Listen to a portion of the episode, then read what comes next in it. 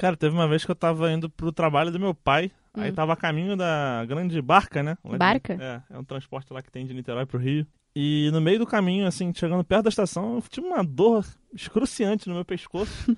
e aí meu pai não tava entendendo o que tava acontecendo. E aí depois eu fui entender que tinha sido uma grande, uma grande picada de abelha. Ficou aquele ferrão cravado no meu pescoço. Quantos anos você tinha? Eu devia ter uns 10 anos de idade por aí. E depois disso não quis matar todas as abelhas do mundo? Não. Você está ouvindo. Choque da Uva. A ciência no cotidiano.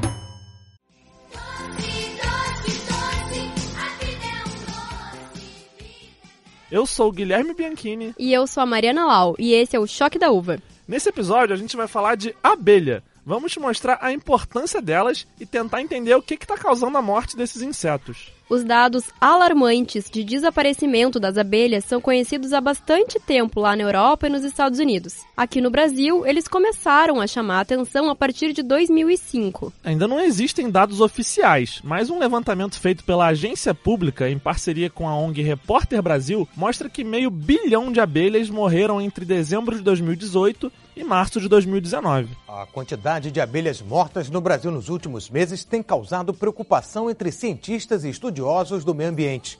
O problema está ligado ao uso de agrotóxicos. É, e o número de abelhas mortas pode ser ainda maior, porque nem todos os criadores registram as perdas.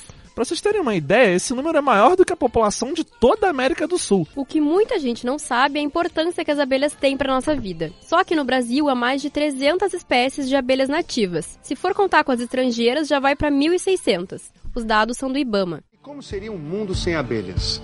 Não seria apenas um mundo menos doce, sem mel, não. Seria um mundo sem maçãs, sem peras, abacates, abóboras, melões, melancias, cerejas, pimentas, chocolate, café. A lista não tem fim. A maior parte dos alimentos cultivados depende da polinização. Só que alguns agrotóxicos usados em lavouras estão matando as abelhas e assim ameaçando o equilíbrio tão importante para todos nós. A gente conversou com especialistas para tentar entender por que, que as abelhas estão desaparecendo. Eles nos contaram também a importância delas e o que, que pode ser feito para mudar essa situação. A gente falou com o Jefferson Dombrowski, que é pesquisador da Universidade Federal Rural do Semiárido, a UFERSA. Ele tem uma pesquisa que relaciona os pesticidas com a morte das abelhas. A gente sabe que as abelhas estão morrendo, isso é fato. Mas o que está acontecendo, Jefferson? Qual que é a possível causa para essa morte aguda das abelhas? Abelha, abelhinha, acabou chorar. Uma causa possível é um fenômeno que foi identificado como é, colapso de colônias, que causa morte massiva de abelhas.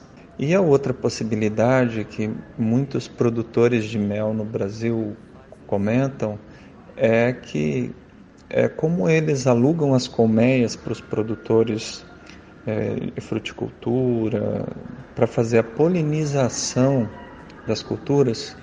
Ah, então o produtor de, de mel vai lá, leva leva sua suas caixas de abelha, por exemplo, para uma produção de melão, como ocorre aqui no Rio Grande do Norte, e deixa essas abelhas lá para fazerem a polinização na época que o melão está florido.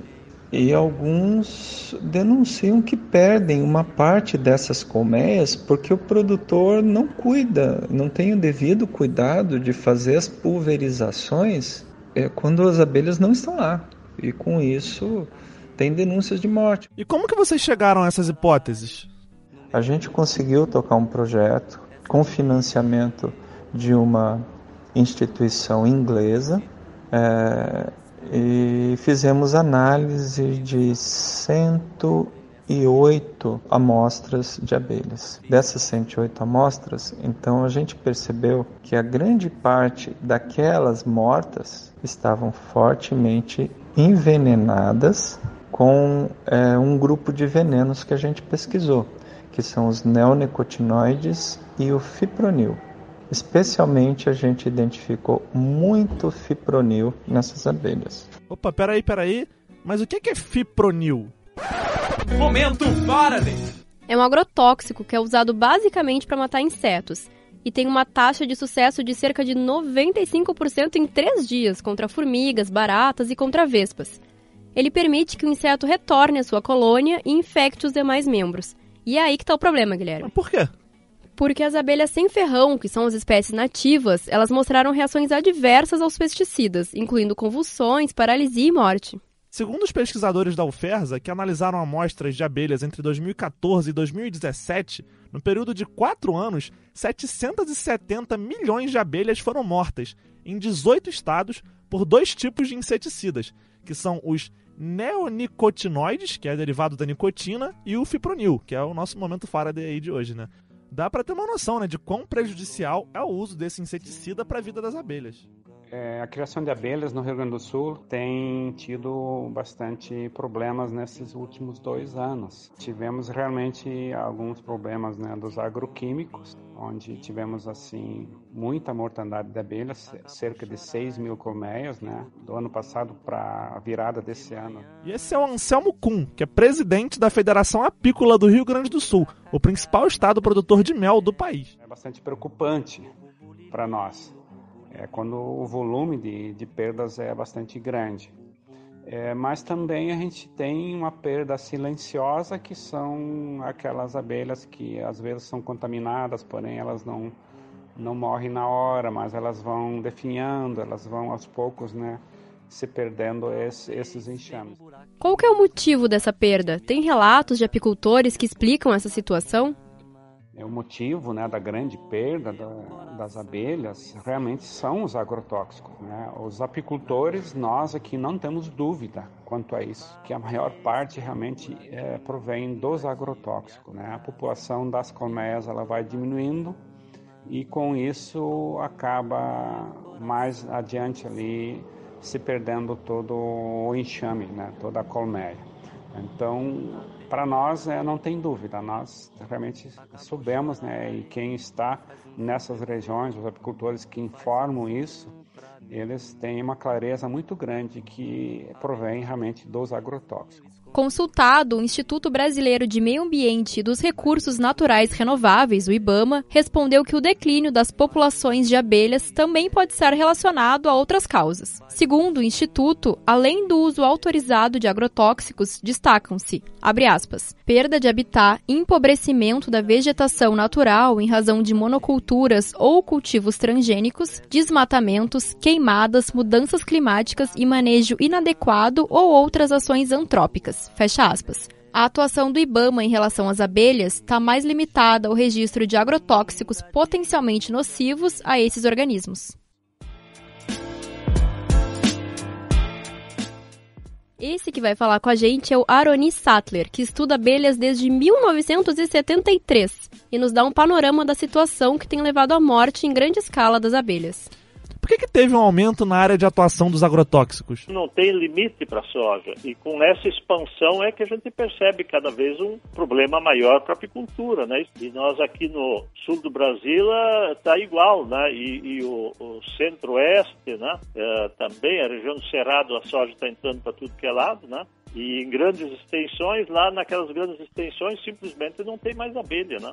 É. Então vejo que a questão não é só prejuízo direto do apicultor e dos agricultores que, que usam abelhas para polinizar, né? E nós com a abelha africanizada temos muita abelha em abrigos naturais que ninguém quantifica o serviço que elas estão prestando.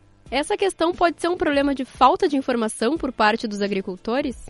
É, também falta de informação, né? também pode ser parcial, mas uh, não é o principal, né? Uh, e, e, falta de conscientização, né? Aquela prioridade, porque esse pacote tecnológico, na verdade, tem um aspecto muito negativo, né? Porque o pessoal já compra o pacote pronto, né? Eles não esperam vir as pragas para ir correndo lá comprar um inseticida. Eles compram semente, o adubo, o defensivo, tudo junto. Tudo é financiado pelo banco. Então ele já tem que financiar tudo junto. E aí aí fica muito fácil de aplicar, porque já está lá, né? já está o pacote pronto, então aplicam de forma preventiva e não curativa. Quer dizer, se fizesse primeiro uma avaliação do nível de dano econômico de uma praga, talvez não precisasse usar os produtos naquele momento, né? É, são várias abelhas afetadas. Mas quais são os tipos específicos que são mais afetados por esses males que a gente mencionou aqui? É, o, o, o, mais afetado, assim, que tem uma repercussão imediata, né, e que os apicultores é que bota a boca no trombone, né, é com a apis mellifera, a abelha com ferrão, né? Uhum. A nossa abelha africanizada, porque aí o apicultor, de um dia para o outro, percebe que as colmeias dele estão morrendo, né? Então ele, ele se manifesta. E tem alguns casos assim, mas isso está aumentando agora também, né? A criação uhum. das abelhas nativas, que são as nossas abelhas sem ferrão, né? Que, que coevoluíram com as nossas espécies botânicas, estão aqui há milhares de anos. A Apis mellifera veio para cá em 1839 a primeira vez, né? aqui para a América, ela não é nativa daqui, ela era da Europa e da África, né? Então, a, essas nossas abelhas nativas, nós temos várias espécies, né, espalhadas. Cada região tem as suas, né? Porque elas evoluíram aqui, fica, fixaram características que mantiveram elas vivas até hoje, né? Há, há milhares de anos. Então, essas abelhas nativas estão em tudo que é abrigo natural. Mas tem o que a gente chama de meliponicultor, que é aquele cara que cria essas abelhas, né? Abelhas melíferas, uh, melíponas, né? Claro. E, então, uh, uh, tem, assim, domesticada, né? Produzindo em colmeias racionais, mas tem muito mais nos abrigos naturais por aí. E aí, à medida que vem o desmatamento, vem as queimadas, vai eliminando essas abelhas. E o que sobra depois, com o uso dos agrotóxicos, elimina o resto, né? Então nós já perdemos muitas espécies aí, cada vez está diminuindo mais, né? Dá para entender agora o que está acontecendo. E não se trata de uma morte natural. Muito pelo contrário, né, Mariana? A falta de fiscalização e uso descabido de pesticidas pelos agricultores é o que está levando a esse triste cenário. Mas, Aroni, tem alguma coisa que os produtores rurais podem fazer para tentar amenizar aí essa situação? É, não, eu acho importante destacar que isso poderia ser amenizado, bastando né, boas intenções, boa vontade nessa relação do agricultor com o apicultor, né? Então isso favoreceria enormemente a produtividade de uma série de cultivos porque mais daí de 70%, 80% dos cultivos são favorecidos pela presença da abelha que poliniza, né? Então, isso aí está, quando né, eh, tem alguma crise aí por causa do câmbio, né, ou pela demanda internacional baixa o preço de alguma commodity, né, aí todo mundo reclama quando perde 5, 10%. Só que eles estão todos os anos perdendo 5, 10, 15% de produtividade porque não controla, porque ficam eliminando os polinizadores, né? Que é um trabalho praticamente gratuito para eles, né? Então essa consciência, né, da importância dos polinizadores, isso seria uma solução, né? Pelo menos uma boa parte do problema seria contornado, né?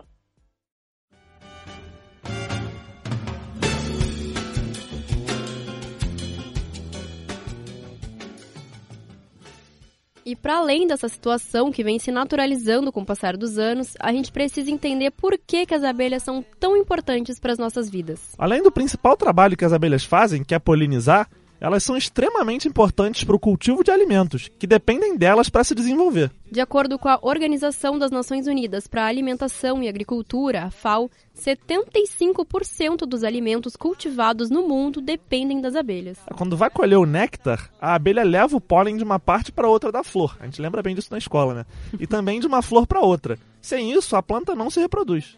É isso que nos conta a Tereza Cristina Giannini. Ela é pesquisadora do Instituto Tecnológico do Vale e autora de diversos estudos sobre a importância de polinizadores nas plantações do Brasil.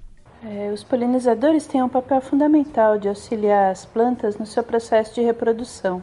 Como esses animais coletam néctar e pólen nas flores para se alimentar, eles acabam carregando os grãos de pólen, né, que são os gametas masculinos das flores, de uma planta para outra e isso ajuda na fertilização do óvulo, do óvulo das flores femininas, resultando na formação de frutos e sementes. Né?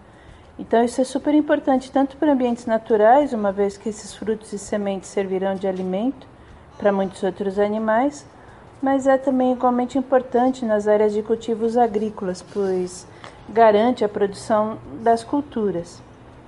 Algumas culturas dependem fortemente de polinizadores, por exemplo, o maracujá, a melancia, o melão, o cupuaçu, a acerola, eles só produzem frutos se forem polinizados. Se não houver polinizadores, a polinização deverá ser feita manualmente, o que encarece demais o produto. Por isso, os polinizadores têm ganhado atenção internacional com programas de pesquisa e proteção vinculados, por exemplo, à ONU, a Organização das Nações Unidas, já que é um caso de segurança alimentar mundial. A abelha rainha faz de mim um instrumento. Conversando com os especialistas da área, a gente descobriu que tem como fazer essa polinização manualmente. Mas o custo é alto e imagina o trabalhão que isso vai dar. É, esse trabalho todo as abelhas fazem de graça e de forma natural. Pois é, Guilherme, e para ajudar a gente a entender um pouco mais da importância das abelhas, dessa classe trabalhadora, digamos assim, a gente volta a conversar com o Jefferson Dombrowski, lembrando que ele é pesquisador da UFERSA. Professor, qual a importância das abelhas para a sociedade e como que seria o mundo sem elas? Uh, todos os, os levantamentos sobre o que aconteceria se as abelhas fossem extintas são catastróficos. Tem lugares no, no planeta que houve uma, uma redução muito baixa das abelhas, é, das, das populações de abelhas, que a polinização tem que ser feita à mão. Então, pessoas são contratadas para ir passando de flor em flor com um pequeno algo parecido com um cotonete e aplicando pólen nas flores. Esse é um serviço ambiental que as abelhas fazem de graça, com extrema competência e que ao contratar gente para fazer isso aí é um desastre. Sem falar que para muitas culturas e para muitas plantas nativas, isso pode ser absolutamente terrível, catastrófico. A gente sabe que além da polinização, ela ajuda muito no ecossistema, né? A abelha é muito, muito importante para a sanidade do ecossistema. Um ecossistema equilibrado tem que ter abelha. A abelha é o, o principal polinizador, talvez, da, de uma grande maioria das plantas com flores e sementes.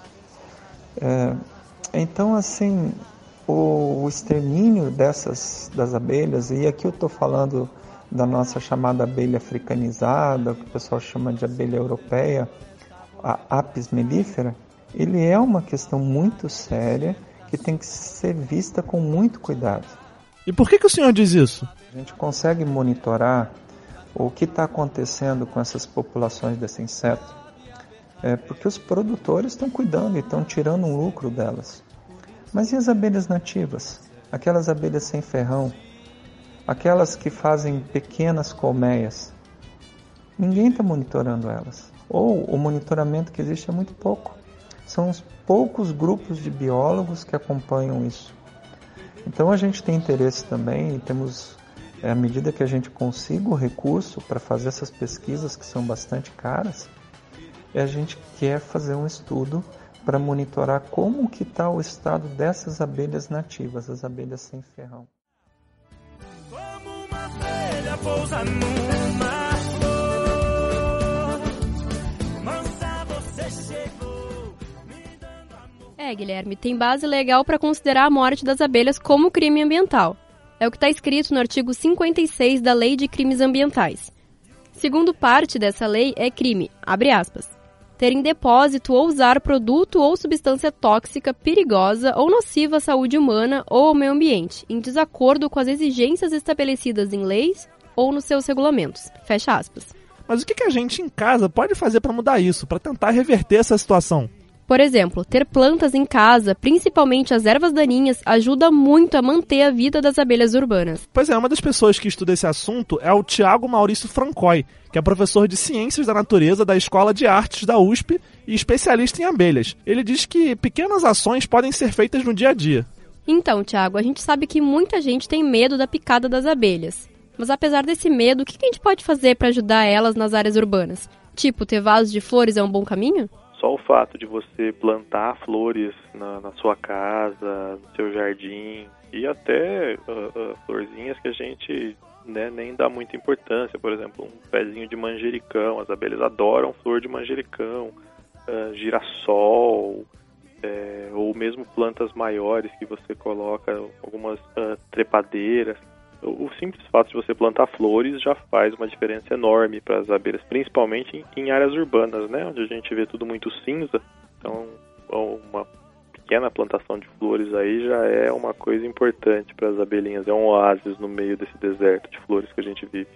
Os inseticidas que a gente usa para matar aquele mosquito antes de dormir, eles prejudicam a vida das abelhas?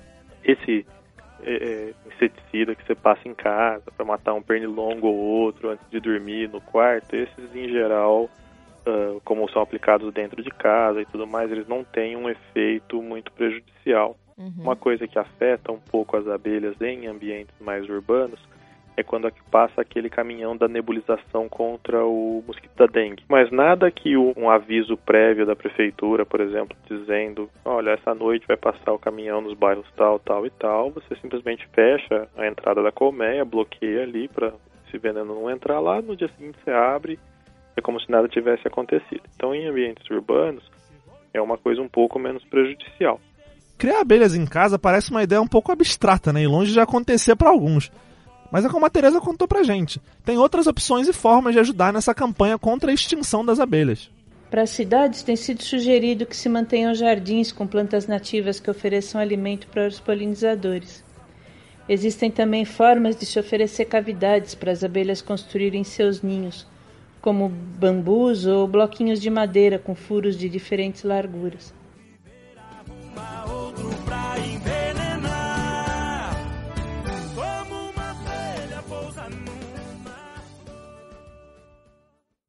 Já que a gente está aqui falando tanto de abelhas, a gente não podia deixar de falar do que de melhor vem delas, né? Doce mel, doce mel, você colocou em minha boca doce mel, doce mel, despertando essa paixão É isso aí, Guilherme. O mel é um dos alimentos mais consumidos pela humanidade desde os tempos em que a gente vivia nas cavernas. Tem até uma pintura rupestre bastante famosa nas cavernas de Aranha, em Valência, na Espanha. Tá viajado, hein? Os desenhos de mais de 8 mil anos mostram uma pessoa coletando mel direto da colmeia. E de lá para cá, o mel adoçou impérios, do romano ao egípcio, e foi motivo de orgulho para os israelenses do Antigo Testamento e também serviu de remédio para os chineses da era imperial. Tá bem engraçadinho hoje. E hoje em dia, nossas queridas vovós receitam o doce alimento para quase tudo. Tem tosse? Mel. mel. Dor na garganta? Mel. Mel. Se acidentou? Eu acho que não é para tanto, né? Mas para saber até onde vão os benefícios do mel, a gente conversou com o cirurgião vascular e médico ortomolecular Dayan Siebra, que estuda o assunto. É hora do quadro Minha Vota Certa?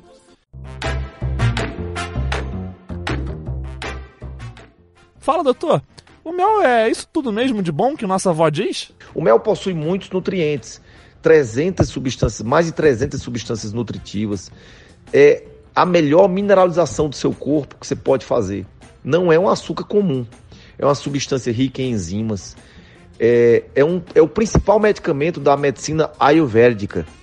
Tem glicose, tem proteínas, antioxidantes. Antioxidante ajuda no, no envelhecimento precoce, ajuda a retardar o envelhecimento precoce, a prevenir doenças cardiovasculares e neurodegenerativas como Parkinson, Alzheimer, até o próprio câncer. É rico em vitaminas do complexo B, que são ótimas para pessoas estressadas e pessoas, inclusive, hiperativas rico em vitamina C, melhora a imunidade, rico em minerais como zinco, ferro, manganês, enxofre. Então é bom para quem quer melhorar pele, cabelo, unha, anemia. É, é bom inclusive para diabético, só que tem que respeitar a dose de no máximo uma colher de chá por dia. Rico em potássio, cálcio, magnésio, então é muito bom para osteoporose, ajuda a fixar o cálcio nos ossos. Nossa, mas é muito benefício. E além do mel, a abelha produz o própolis, que também é muito utilizado pelos seres humanos. Quais os benefícios dessa substância, doutor? Própolis ela vai ser um regulador do pH da colmeia e dessa mesma forma também no nosso corpo dos homens. Então, desde a antiguidade, o própolis é utilizado para tratar úlcera, ferida. Você pode usar na forma de, de tintura, sabonete, bala, xarope. É muito usado para evitar infecções nos seres humanos é, infecção de garganta, herpes, como cicatrizante de feridas, queimaduras. Bem legal, doutor. Então vou ficar bem atento ainda que minha avó diz. Muito obrigado pela sua participação aqui no Choque. Um abraço. Chegou a hora do. Tá animado, hein? Manja do assunto.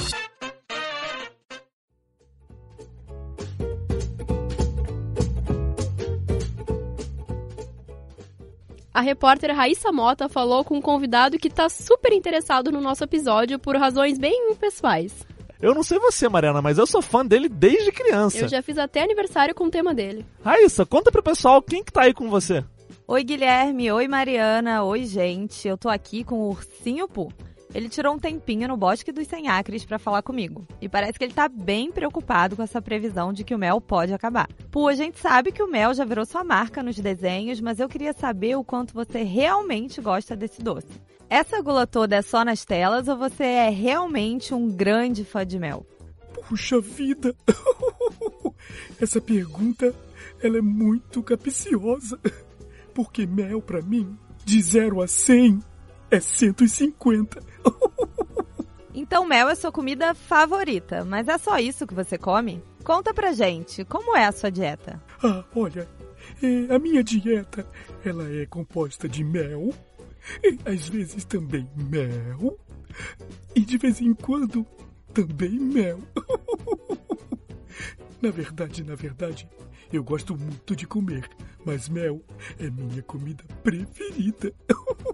Nesse episódio do Choque da Uva, a gente está falando sobre a possibilidade de extinção das abelhas. Se isso realmente acontecer, o mel pode acabar. Como você viveria sem ele? Puxa vida! Nem fale nisso! A extinção das abelhas seria terrível para todo mundo. Se o mel acabar, puxa vida! Eu não preciso nem dizer. A minha barriguinha iria roncar e roncar e roncar. E eu tenho a impressão na verdade, eu tenho certeza de que eu não iria sobreviver sem o mel e nem sem as abelhas. Isso seria terrível. Puxa vida, espero que isso nunca aconteça. Valeu, Pu! E muito obrigada ao Cláudio Galvão, que dá voz a esse ursinho tão querido. Depois dessa participação super especial, chegou a hora daquele momento de trocar uma ideia com o professor e saber como que o tema das abelhas pode cair nas provas. Ajuda aqui!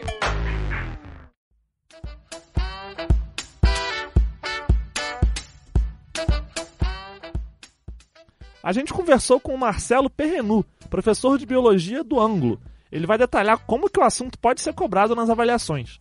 Perrenu, o que, que os estudantes podem esperar do tema abelhas nos vestibulares e provas de modo geral? Na verdade, as abelhas são artrópodes, né, pertencem ao reino animal, mais precisamente a classe dos insetos. Né? Tem o corpo dividido em cabeça, tórax, abdômen, tem três pares de pernas né? e tem um par de asas aqui. Uh, a espécie mais uh, estudada e mais recorrente nos vestibulares é a Apis mellifera, é uma abelha uh, de origem europeia, não é, e produtora de mel e própolis, portanto tem uma importância econômica bem grande para muitas pessoas. Vale ressaltar que existem diversas outras espécies de abelhas que não possuem ferrão, é? então aquela caracterização de de abelhas uh, com peçonha né, pode não ser verdadeira para todas as espécies. Nos vestibulares, uma das grandes uh, cobranças aí realmente é o papel ecológico das abelhas nos ecossistemas. As abelhas desempenham um papel durante o processo de polinização das flores, né, das angiospermas, que são as plantas com maior diversidade e número de espécies aí. Então as abelhas elas levam os grãos de pólen de uma flor até a outra, objetivando aí uh, a sua alimentação, que é a base de néctar. E isso é muito importante para diversas espécies de plantas que conseguem a polinização apenas com a participação das abelhas. Então, uma diminuição das abelhas pode provocar também a extinção de várias outras espécies é, correlacionadas como várias outras espécies vegetais que dependem, claro, não é, da, da vida das abelhas, do trabalho das abelhas, para que haja o processo de polinização. Uh, realmente, o desmatamento, realmente a formação de grandes monoculturas e o uso de agrotóxicos são temas recorrentes nos grandes vestibulares e isso afeta diretamente a vida das abelhas. Inclusive, na prova da Unicamp, houve uma questão sobre agrotóxicos e a participação dos polinizadores não é, uh, nesse processo. Realmente, o uso de agrotóxicos está levando a uma queda acentuada da quantidade de abelhas e de outros polinizadores.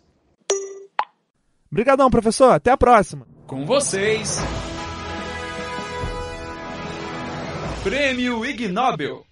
Quando o mel é bom, a abelha sempre volta. Chegou um dos momentos mais esperados do programa. Qual é a premiação Ig Nobel dessa vez, Guilherme? Esse é o grande Justin Smet, que criou meticulosamente o índice Smet de dor em ferroadas. o que, que é isso? Esse índice Schmidt classifica a dor relativa que as pessoas sentem quando são picadas por várias espécies de insetos. E o prêmio também foi dado ao Michael L. Smith. Ele organizou cuidadosamente as abelhas para picá-lo repetidamente em 25 locais diferentes do seu corpo.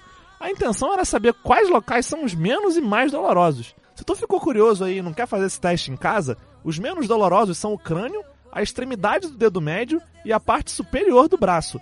Já os piores lugares para levar uma ferroada são a narina, o lábio superior e o pênis. O índice Schmidt.